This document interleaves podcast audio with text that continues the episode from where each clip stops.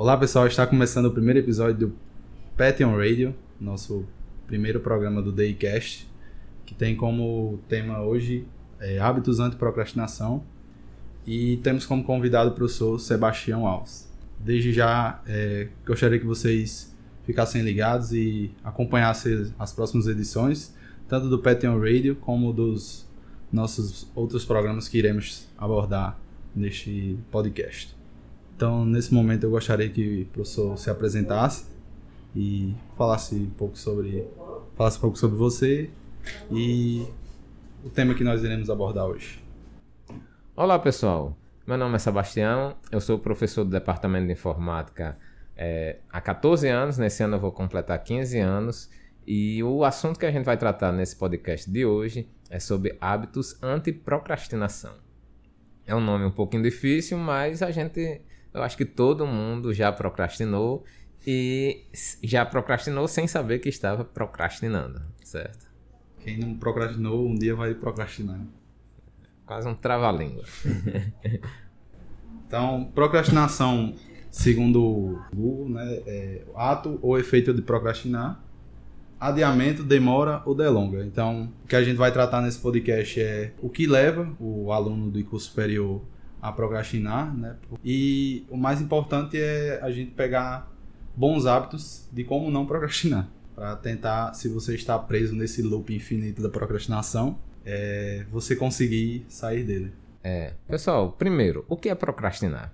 Nós somos brasileiros e, como todo brasileiro, a gente deixa sempre tudo para cima da hora, né? Para o último momento. Ou, como diria o ditado, né?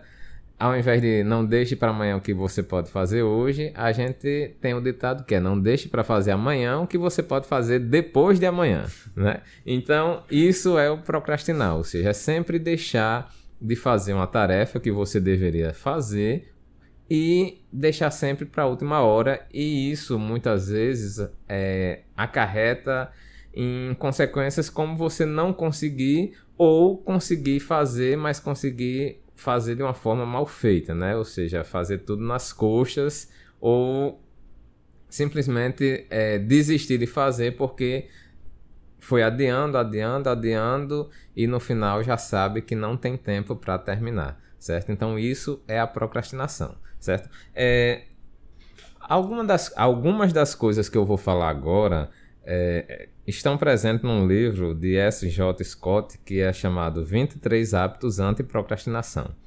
Ele é um livro bem conhecido, é um best-seller e eu consegui uma cópia de graça no Kindle. Então, se você tiver no Kindle, você procurar esse livro, 23 Hábitos Anti-Procrastinação, você é, facilmente vai encontrar ele por um preço muito baixo ou até de forma gratuita, certo? Então, para começar, o, o que o, do que trata o livro, certo? Então, prime a primeira coisa que o livro trata é sobre mudança de hábito, certo? Então, procrastinar ela, ela é um hábito, um mau hábito. Né? Então, a, é, nós devemos cultivar os bons hábitos, ou seja, hábitos de autoaperfeiçoamento, hábitos que no le nos leve a ser pessoas melhores. Enquanto a procrastinação ela é um hábito autodestrutivo, ou seja, você mesmo se prejudica, né? você cria um hábito de se prejudicar, tá certo? Então, o que é que o livro trata? Ele trata primeiro sobre quais são as causas, né? por que as pessoas costumam procrastinar e, por fim, ele traz os hábitos que evitam ou diminuem o seu hábito de procrastinação. Na universidade, a gente vê disciplinas, participa de projetos, faz cursos é, sobre assuntos técnicos e nem sempre as habilidades técnicas elas são as únicas que vão nos trazer o sucesso ou o fracasso. Né? Na verdade, a maioria do, dos casos de fracasso acontece porque as pessoas não desenvolvem habilidades não técnicas. E o que seria uma habilidade não técnica? Seria a questão da persistência, da comunicação, eh, trabalhar em equipe, a empatia, a colaboração. Então essas habilidades elas também precisam ser desenvolvidas para que você consiga ter um êxito no, na sua vida profissional. E uma das coisas, dentre as várias coisas que podem atrapalhar, é a procrastinação, certo? É você deixar sempre as coisas para a última hora, certo? É, do que é que o livro que eu, que eu comentei trata? A primeira coisa que o livro trata é sobre as desculpas, ou seja, o que você é, o que você justifica ou tenta justificar o seu hábito de procrastinar e deixar tudo para a última hora, né? Então o livro ele traz algumas é, alguns hábitos que a gente tem. Por exemplo, dizer que uma coisa não é importante. Digamos, eu tenho que estudar, ou eu sei que programação web é uma disciplina, é uma área que tem muito emprego, mas aí eu simplesmente digo: não, eu nunca vou trabalhar com sistemas web, para mim não importa ser bom em sistemas web. Na verdade, você está só criando uma desculpa para adiar o seu hábito a sua proficiência nesse assunto, certo? Uma outra desculpa é que você precisa fazer alguma coisa primeiro. Ah, eu não vou aprender programação web porque eu primeiro preciso fazer um trabalho do professor tal, eu preciso entregar um artigo, eu preciso fazer uma coisa do projeto. Então, você coloca outras coisas na frente que você precisa fazer, mas na verdade elas não são a sua prioridade, certo? Ou, ou seja, você teria muito mais coisas muito mais importantes para fazer e você coloca outras coisas na frente para justificar é, o seu mau hábito de não, não fazer o que é importante para você, certo? É, uma outra desculpa é eu preciso de alguma coisa para começar. Por exemplo, eu não sei HTML, então eu vou ter que aprender HTML primeiro. Mas isso não é desculpa para você não começar, porque se você não começar a aprender HTML, você nunca vai, vai, vai aprender a programar para web. Então, você cria requisitos que na verdade não são requisitos. Por exemplo, ah, eu tenho que ver a disciplina de redes para poder aprender sobre redes. Mas hoje nós temos pessoas que nem sequer estão num curso de computação e sabem coisas sobre redes. Né? Então, é, não adianta você esperar até o período para ter a disciplina de redes para começar a estudar redes, porque existem vários materiais na internet, existem livros, vídeos no YouTube, cursos em plataforma de curso. Então isso aí é apenas uma desculpa que você está dando para você mesmo para não aprender aquele assunto que você precisa aprender, o que é importante que você aprenda a, a fazer. Uma outra desculpa é: eu tenho muita coisa para fazer agora, né? A síndrome do super-homem. Ou seja, você quer fazer tudo, você é responsável por tudo, você tem que fazer tudo porque você não confia em ninguém para fazer, ou é, você elege prioridades que não estão na sua lista de prioridades, então você se sente um super-homem e acha que dá para fazer tudo na vida, quando na verdade o seu tempo é limitado. Acha que se alguém mexer no código vai estragar, né? É, também. Ou que alguém não sabe fazer uma figura, alguém não sabe fazer programar direito, então você cria é, aquela a sua culpa de não fazer, né? Por isso você não delega as funções para alguém ou toda vez que alguém pede, ah, faça alguma coisa para mim, você diz faço porque você é capaz. Né? E, na verdade, você tem um tempo limitado e nem vai fazer aquilo que você já começou e nem vai fazer novas coisas que você colocou para si, certo? Uma outra desculpa, não tenho tempo agora. Realmente, se você faz muita coisa está fazendo muitas coisas simultaneamente, você não vai ter tempo. Então, é, o tempo é uma coisa finita. Você não tem como criar mais tempo, certo? Então, se você tem atividades demais, só significa que você tem que fazer uma coisa. Deixar de fazer algumas ou substituir algumas que você está fazendo por outras que lhe tragam resultado melhor. Uma outra desculpa é continuo me esquecendo, ou seja, ah, esqueci de fazer isso, esqueci de fazer aquilo, certo? E na verdade você se lembrou, mas colocou tantas coisas para fazer na frente que no final você deixou é, uma das suas tarefas para depois. E não estou com vontade. A gente sabe que existem muitas coisas que são chatas, são difíceis, são complicadas, mas algumas você tem que fazer, né? Nem tudo na vida são flores. Então, algum, algum dia, alguma hora você vai ter que fazer. Mas você fica postergando, postergando, dizendo que não está com vontade de fazer agora porque é chato, porque é ruim. E na vida, nem tudo que você vai fazer é aquilo que você gosta. Então, uma das coisas, uma das coisas mais importantes que o livro traz sobre um hábito anti-procrastinação é, primeiro, ter um autoconhecimento. Ou seja, o que é que você está fazendo? Né? Quais são suas tarefas que você pegou? Então, a primeira coisa a se fazer é criar uma lista. Todas as tarefas que eu estou fazendo no momento, todos os projetos que eu estou trabalhando no momento, todas as atividades que eu tenho que entregar, os produtos que eu tenho que entregar no momento. E aí, é, ele traz um, um, um conceito que é das tarefas 80-20 que é um conceito criado pelo matemático Pareto, Wilfredo Pareto, que ele diz que 80% dos nossos resultados são oriundos de 20% dos nossos esforços. Ou seja, você consegue 80% de todos os seus ganhos, de tudo que você consegue concluir, com 20% do seu esforço. E o que é que acontece nos outros 80% dos seus esforços? Você faz coisas que não lhe trazem resultado, certo? Então, a primeira coisa a você fazer agora, nesse momento, é Faça uma lista das suas tarefas, faça uma lista das suas atividades, dos projetos que você está trabalhando identifique as tarefas 80-20, ou seja, aquelas tarefas que, se você fizer um esforço, por menor que seja, ela vai lhe trazer um bom resultado, ou seja, ela vai lhe trazer um ganho. Por exemplo, você se você fizer um, determinado trabalho de uma disciplina, ele vale por uma nota.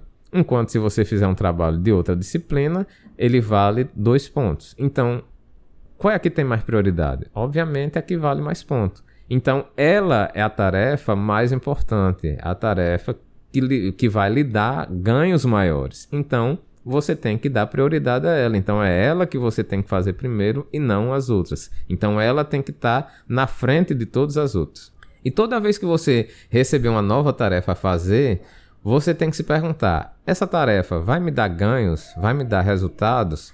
Eu posso ter um ganho com pouco esforço? Né? Se sim, então ela vira uma tarefa importante para você. Se não, ela vira uma tarefa secundária, ou seja, uma tarefa que você realmente pode fazer depois, certo? Mas existe uma coisa que é muito difícil para algumas pessoas, e aí eu estou incluído nessa lista, que é dizer não. Certo? A gente sabe que não consegue fazer tudo e que não tem tempo para fazer tudo, mas dá aquele sentimento, daquela coisa de querer, querer fazer, querer mostrar, e você pega uma tarefa que você não vai conseguir fazer.